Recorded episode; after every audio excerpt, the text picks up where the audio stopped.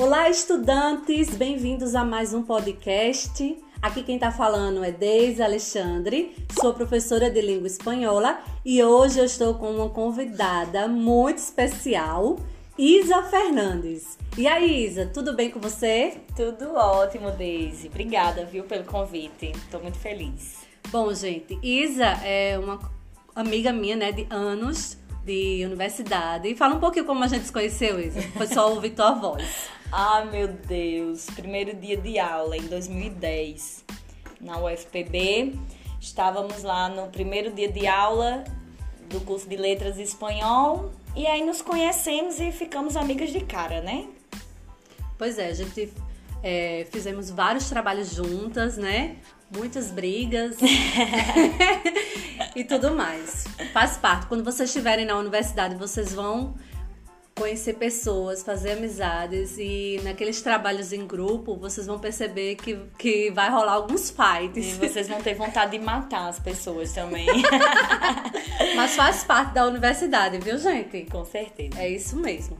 Então, é, Isa é minha amiga de universidade e hoje a gente vai falar um pouco sobre intercâmbio. Porque Isabelle fez um intercâmbio no Peru e aí ela, eu vou perguntar para ela, a gente vai conversar um pouquinho, ela vai falar um pouco sobre o Peru, sobre Machu Picchu, como foi a experiência, as dificuldades que ela vivenciou. E a gente vai entender um pouquinho sobre a cultura do Peru, tá bom? Então fica ligadinho aí, tá bom? Vai ser bem legal esse podcast. Primeira pergunta, Isa, por que Peru? Ai, o Peru, antes de eu começar a estudar espanhol, comecei a estudar espanhol, eu tinha 12 anos, né? Meu pai quis me colocar num curso que inicialmente queria que fosse inglês e aí eu quis espanhol. Por que é, o Peru? Porque quando eu tinha 12 anos eu tive contato com uma prima de consideração peruana. Então foi quando eu comecei a gostar do espanhol e de caras no primeiro dia de aula no curso de, de espanhol eu vi uma foto de Machu Picchu. E eu perguntei onde era aquele local e na escola de idiomas que eu estudei tinham passeios e viagens, excursões para esse lugar. E desde 12 anos de idade eu sonhava com esse momento. E, e quando eu pensei num país para um intercâmbio o primeiro país foi o Peru realmente porque o meu sonho de criança né de criança pré-adolescente era conhecer Machu Picchu. Então eu fui para casa desse mesmo pessoal, né, que era uma tia de consideração, e eu fiquei lá na casa dela, em Lima, na capital do Peru. Quanto tempo? Eu fiquei, desde eu fiquei dois, dois meses e 20 dias. Muito tempo. Sentiu muita saudade do Brasil? Muita, muita saudade, mas eu aproveitei o máximo que eu pude. E assim, te, é, você vivenciou muitas dificuldades lá, porque foi um período considerável, né? Sim, o preconceito com o estrangeiro, ele é muito forte, né? Principalmente nas classes é, mais baixas. Um exemplo, eu peguei, lá tem os mototáxi, que não é na moto, é um carrinho que você tem Sei. a moto e tem um carrinho que você anda no carrinho de trás, eu mas imagino. é uma moto. E é, eu, um, o rapaz do, do, da moto, ele quis me enrolar com o valor da viagem. Que todos os dias eu fazia essa viagem, era, era cerca de um, era dois soles, que é mais ou menos um ou dois reais, né? A moeda do Peru é bem parecida ao, ao real. E nesse dia ele quis me cobrar algo tipo muito absurdo porque ele me viu, né, a minha característica não parecida com nada aos peruanos, viu que eu era estrangeira, mas eu fui bem firme e disse a ele que eu falava espanhol, não era porque eu era estrangeira que eu seria uma tonta, né, de acreditar que o valor da viagem era mais alto, mais né? caro, mais alto, né? Entendi. E assim, e comida? A comida lá? Ah, é a boa? comida é maravilhosa. O Peru é, ele é conhecido como um dos lugares do mundo que tem a comida mais criativa, né? Muito, mu- tudo é muito saboroso. Nós temos lá mais de 120 espécies de batata. Então, Nossa, é muito tipo. viu? é, eu, não, eu passei uma fome no sentido de eu não comia feijão. E antes de viajar, eu comia feijão todos os dias. Lá, desses quase três meses, eu acho que eu comi feijão duas vezes. Então, todos os dias era batata. Batata, às vezes arroz com batata e alguma carne, ou só a batata com a carne. É, é bem interessante porque, como o brasileiro é acostumado, feijão com arroz e carne. Lá é a batata. É arroz com batata. É arroz com batata. Aí aqui a gente tem batata doce e batata inglesa, né? Que é que a gente faz batata frita. É, lá Lá- a gente tem o, o- uma batata que é doce e é muito saborosa. Que aqui tem parecida, mas não é o mesmo sabor, é o camote. O camote é uma batata que aqui eles vendem na feira como batata cenoura. Ou tem gente que chama batata gerimum, que ela é uma batata doce, mas ela tem a coloração laranja. Eu acho que eu já, já vi dessa Pronto. batata. Mas não tem nada a ver o sabor com camote. Porque podem, a gente pode trazer as, a- as raízes de lá, mas o solo é diferente. Então, mesmo que eu tivesse trazido e plantado no meu quintal, eu não conseguiria ter a mesma colheita que lá. O solo de lá é diferente. Lá é, é mais frio também, né? É, é bem frio. E aí, como foi, assim? Porque você veio assim, João Pessoa, Paraíba, litoral, assim, a gente é É. acostumada a viver no calor, né? E, e lá, uma Muito. cidade fria. Muito frio. Pra mim foi bem difícil isso. Sair pedindo roupas emprestadas a todo mundo da minha família. A tia, madrasta, a, a todo mundo, amigas. Peguei muitas roupas emprestadas, mas pra eles é o normal. Em outubro, eu cheguei lá no dia 2 de outubro, eu acho. E pra eles já não tava tão frio, porque a época fria é em julho. E aí em outubro já tá amenizando pra em novembro já esquentar. Mas eu andava de cachecol, de sobretudo, no, dentro do ônibus. Até luva eu botava, Daisy. Parecia uma matuta. Mas eu sentia frio, né? Eu tinha que me agasalhar. Aí teve alguma situação, assim, engraçada mesmo, assim, que... Ah, eu não tô lembrando, mas sempre tem, né? É, uma, uma- a primeira coisa que eu me assustei e achei bem engraçado é com relação aos ônibus. Porque lá não é como aqui em João Pessoa, Campina Grande, que tem os ônibus que andam na cidade, que é de uma empresa só ou tem grandes empresas, né?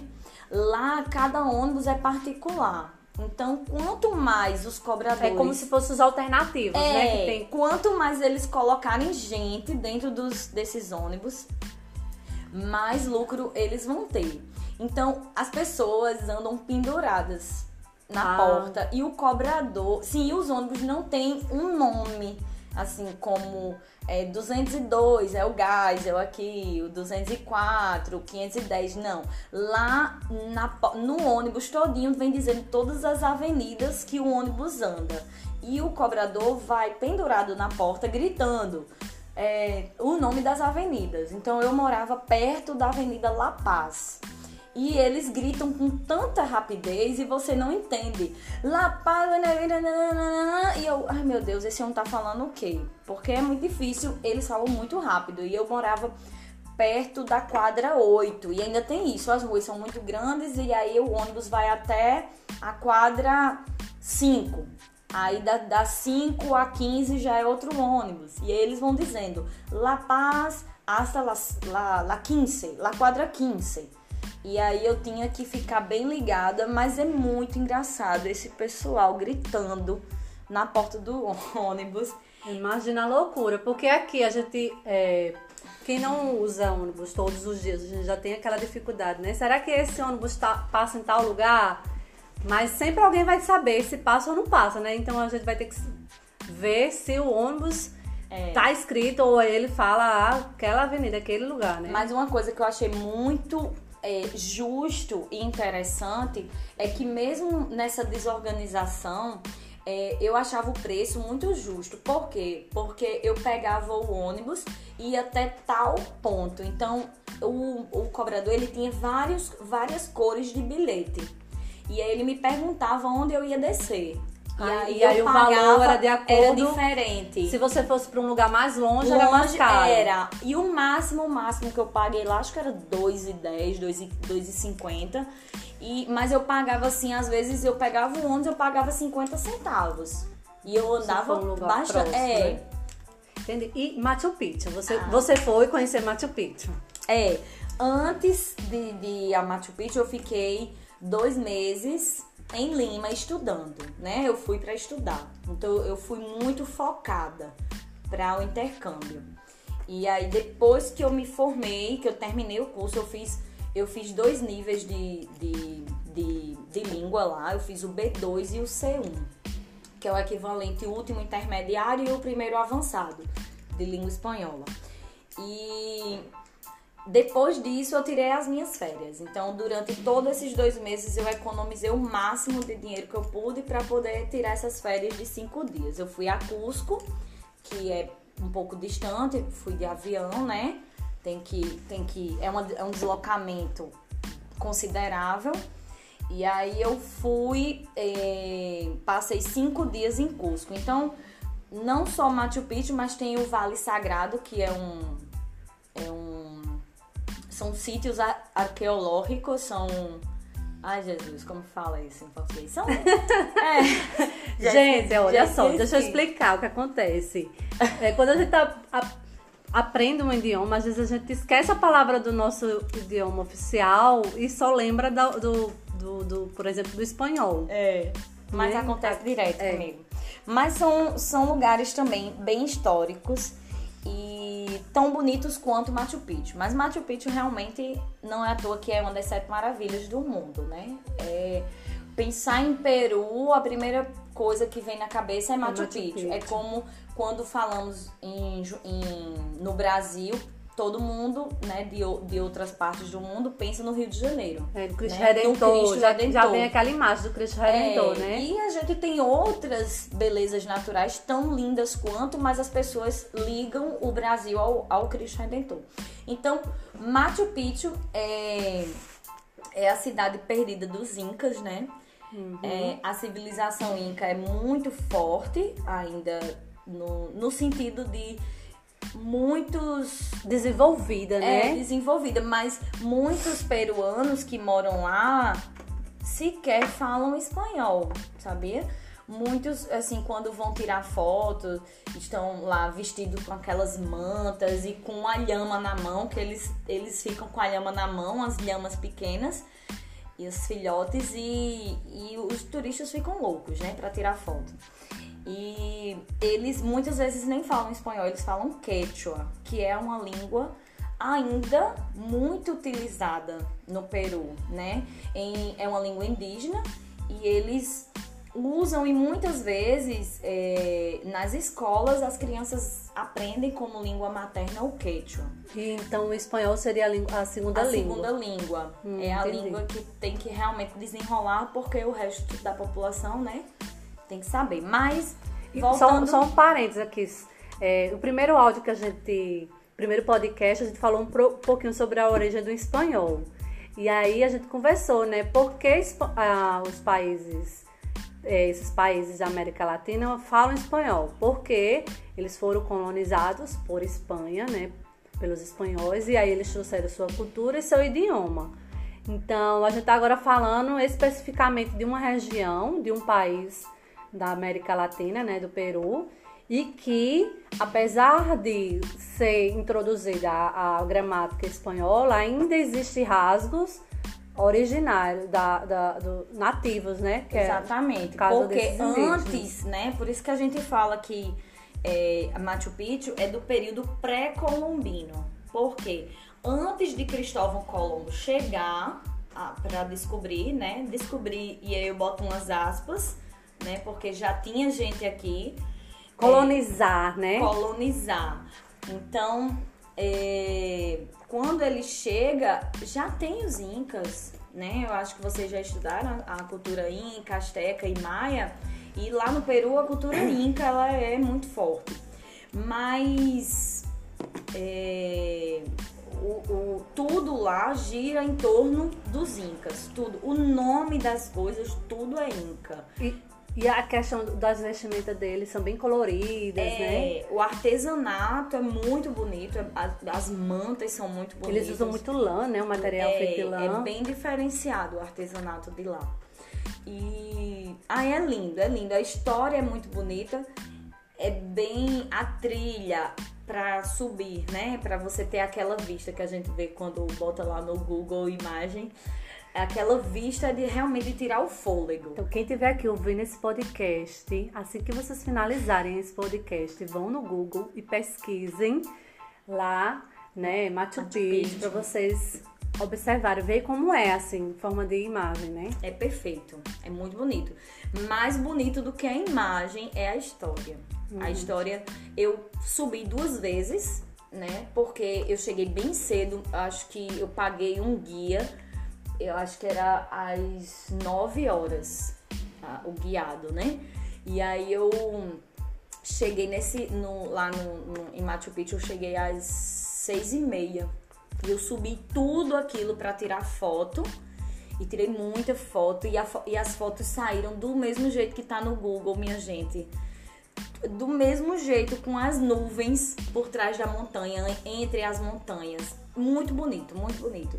E aí depois eu desci tudo e subi novamente com o guia e o Ai, grupo. eu lembrei, tem pessoas que têm reação, né, por conta da altura, né? É. Passa mal, é. né? Por causa da altitude. A altitude né? é muito alta. Você passou mal alguma coisa assim? Sentiu alguma coisa Eu passei muito mal em Cusco. Eu passei muito mal em Cusco. Passei cinco dias muito doente. Mas é, lá em Cusco, eles. É, o pessoal toma chá de coca. Hum. Chá de coca, a folha de coca, que aqui seria bem proibido, né? Porque é matéria-prima da cocaína. Então, o, lá é medicinal. Então, é, tem bombom de coca, é, o chá. Quando você entra numa pousada, a primeira coisa que tem é um depósito, um recipiente, tem água quente para você fazer o chá ou para você botar a folha na boca. E aí eu andava assim, algo como 10 10 passos e parava para respirar, porque a altitude é muito, muito forte. E aí a coca ela ajuda a na respiração e na circulação do sangue, né? Interessante. Muito, muito. Ainda bem muito... que existe coca, né? Mas não tem nada a ver com a Coca-Cola, viu? Mas é realmente, é, eu até trouxe, eu na inocência, né, eu trouxe os bombons de coca, mas assim, quando meu pai viu, pelo amor de Deus, jogue isso no lixo, porque. E não é gostoso, né? Uma folha, mastigar uma folha. Mas assim, eu, eu, estaria bem encrencada se a polícia pegasse as. as não sei aqui. como passou pelo aeroporto, né? É, não, não, chegaram a, a, ver, né? A ver. Mas lá é, é liberado e, e, no caso não é uma droga, né? É uma matéria para uma droga, é uma coisa natural. Entendi. Então é isso, gente. É, esse foi mais um podcast com a professora Isa Fernandes. Ah, obrigada. Acompanhe ela nas redes sociais, né? Pesquisem, né, sobre Machu Picchu. Todas as no... fotos estão lá. Então é isso, gente. Vejam o Instagram de Isa para conferir as fotos desse, dessa experiência, né? Que eu acredito que foi incrível. Então é isso, quero me despedir de vocês, mandar um beijo bem grande. Até o próximo. Tchauzinho, gente. Pesquisem o Peru no Google que vocês vão amar. Um cheiro. Tchauzinho!